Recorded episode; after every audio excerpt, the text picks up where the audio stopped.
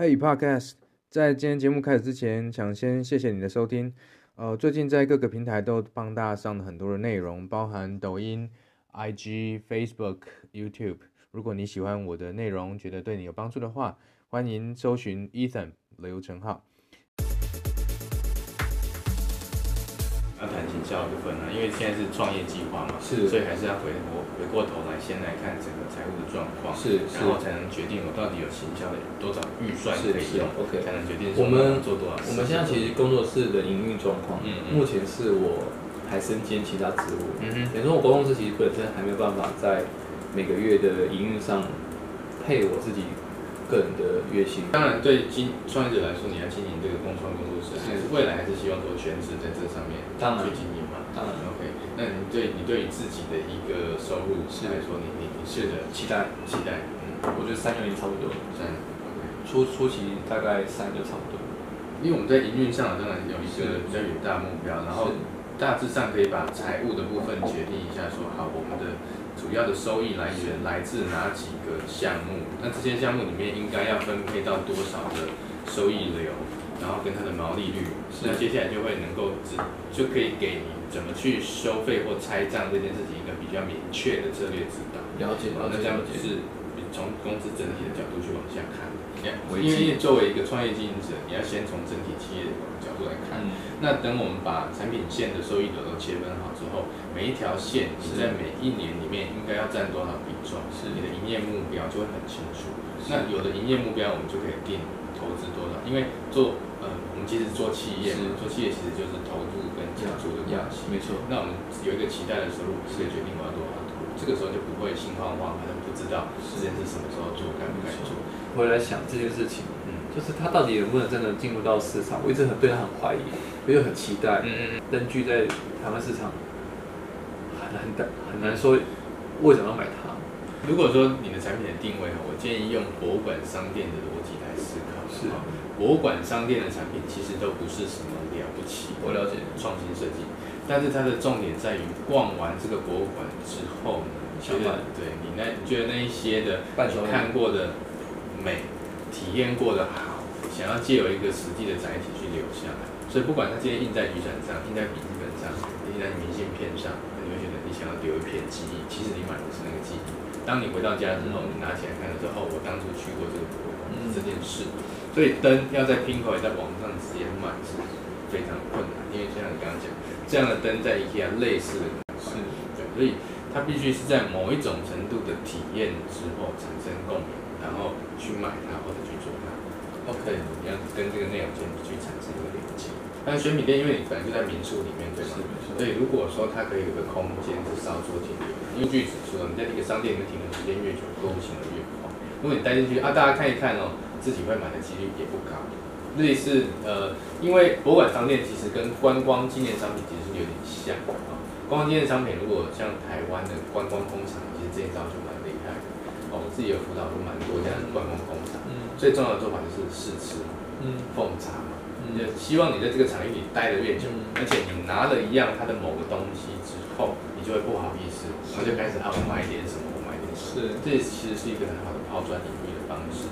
所以，既然你的导览已经是地方创生的类似一种体验嘛，你可不可以到这个商店里面去的时候，不要只是看商品，给他一点五感五感上的刺激，比如说给他一杯某某。在地的什么场合，而且给他一个小小的什么点心一小口啊，他在当当场喝，在当场吃的时候，他就可以先逛一些东西，就会增加他要消费的一个欲望跟可能性。然后其实就可以同时在做到来就提高你选品顾客的收益。我们我们一直很很不知道怎么办，因为大型活动有办，其实对地方的活动对我们的产品才销售出去。嗯嗯嗯。OK，我举一个例子来说啦，呃，我在一六年。的时候有在引进一个展览到台湾来，叫做大象巡游，是的，很。是，它是它的做法是这样，因为它当初一开始成立的目的是为了拯救保育类的大象，是。那所以呢，次办展览的时候，会有一个高一百五十公分是空白的大象，是用玻璃纤维做，是。然后到每一个城市去旅行，就是一只哦，来一百二十只。那去之前呢，我们就会邀请那个城市的艺术家或者是名人。艺人啊、哦，他们来一起在这个小象上面去创作。嗯，那到时候一百二十只小象摆出来就会很壮观。嗯、那我们二零一六年在台湾办的时候，嗯、是在星光三月，嗯、有台北星光、台中星光、台南星光、嗯、都有做展示。嗯，那这呃一百五十公分的小象呢，在展览期间，差不多三个月结束之后，我们就会做义卖。嗯，用拍卖的方式办一个慈善拍卖。那拍卖出去的所得呢，是百分之百捐给保育大象的一个基金。嗯。可是你说，那我们怎么获利？嗯。啊，那我们的获利是来自于我们把这一些一百五十公分的大象呢，复制成十公分、十五公分、二十五公分的小象，嗯，来这么小只。嗯。那这个小象呢，就不是那个艺人本人画的，它也是手工画，嗯可是是由我们在清迈的画师一只一只手工画，好像整个那边每一个都有它的。编号，还有一个保证书，跟他签名。那这个部分的销售所得呢，就是会有百分之二十的净利，一样再捐给大家保护相关。嗯，但是真正的获利会来自于这个销售小象的一个复制性的收入。那这样的展览呢，在台湾二零一六年办的时候，它大概吸引了七十到八十万人次的一个观赏。嗯，对。那事实上成效算是蛮蛮好的。嗯，好的。那它在全世界最开始是从鹿特丹，然后现在在在亚洲地区，其实每一年都在巡回，目前是办第十二年。那你说办这个展会不会花很多钱呢？请名人艺术家其实不会，因为我们都不需要付给他们任何的费用。对名人的一个艺术家来说，他们需要的是什么？不光曝光，是他自己的一个品牌价值的一个提升。所以他参与一个这样的一个保育的创作。他可能本身不不是很会画画，可是你给他一个框架，给他一个载体，让他去创作，啊，其实他就可以有一个像跨领域的一个展现。所以现在的艺人其实都需要做这件事，没错，艺人需要做这件事。是。那对于我们的活动来说呢，我们可以得到艺人加持、名人加持，就会有媒体是来做相关的报道。是。那事实上，我们办这个展览呢，还可以跟别人收授权费，因为我们在星光的时候，还可以跟星光收授权费。可是我们要在跟原本的创作者。给他，呃，不用，不用给创作者料，不用，就他画完之后，他画完之后就没有给创作者料，因为我们不是委托他创作，我们是邀请他一起来共创，所以他在这个大象上面画的时候，对他来说是一种光荣，他觉得被邀请，而且他是在做好事，所以他在做一个帮助大象保育的工作。那星光三越百货，它需要的是什么？是人流量，他希望越来越多人进去，所以我们不止在新一区那个香堤大道中上面摆。还有在店里面也摆，所以他就按图索骥，可以去找哦，这只法拉利大象是。摆在一楼的地方，就可以过去在那边看这些看看大象。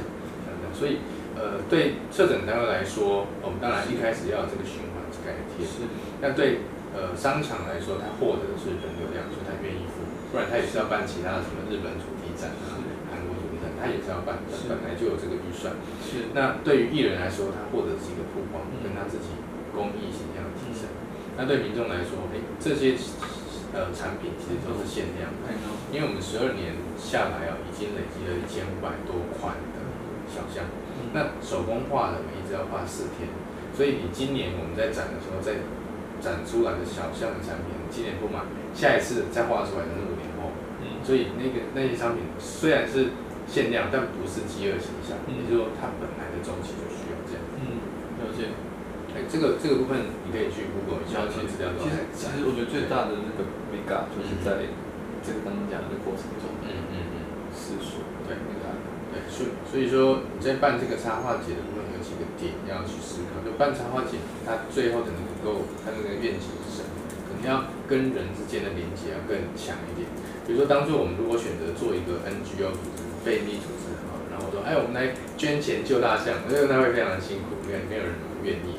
对，可是如果今天你是买了一个艺术品回家，嗯、然后里面还帮你捐爱心，去到解这个保育大象，然后你经常看到它，就好像你当初这些大象到你的城市里面的那个回忆一样，就是塑造一个独一无二的跟它的保育价值啊。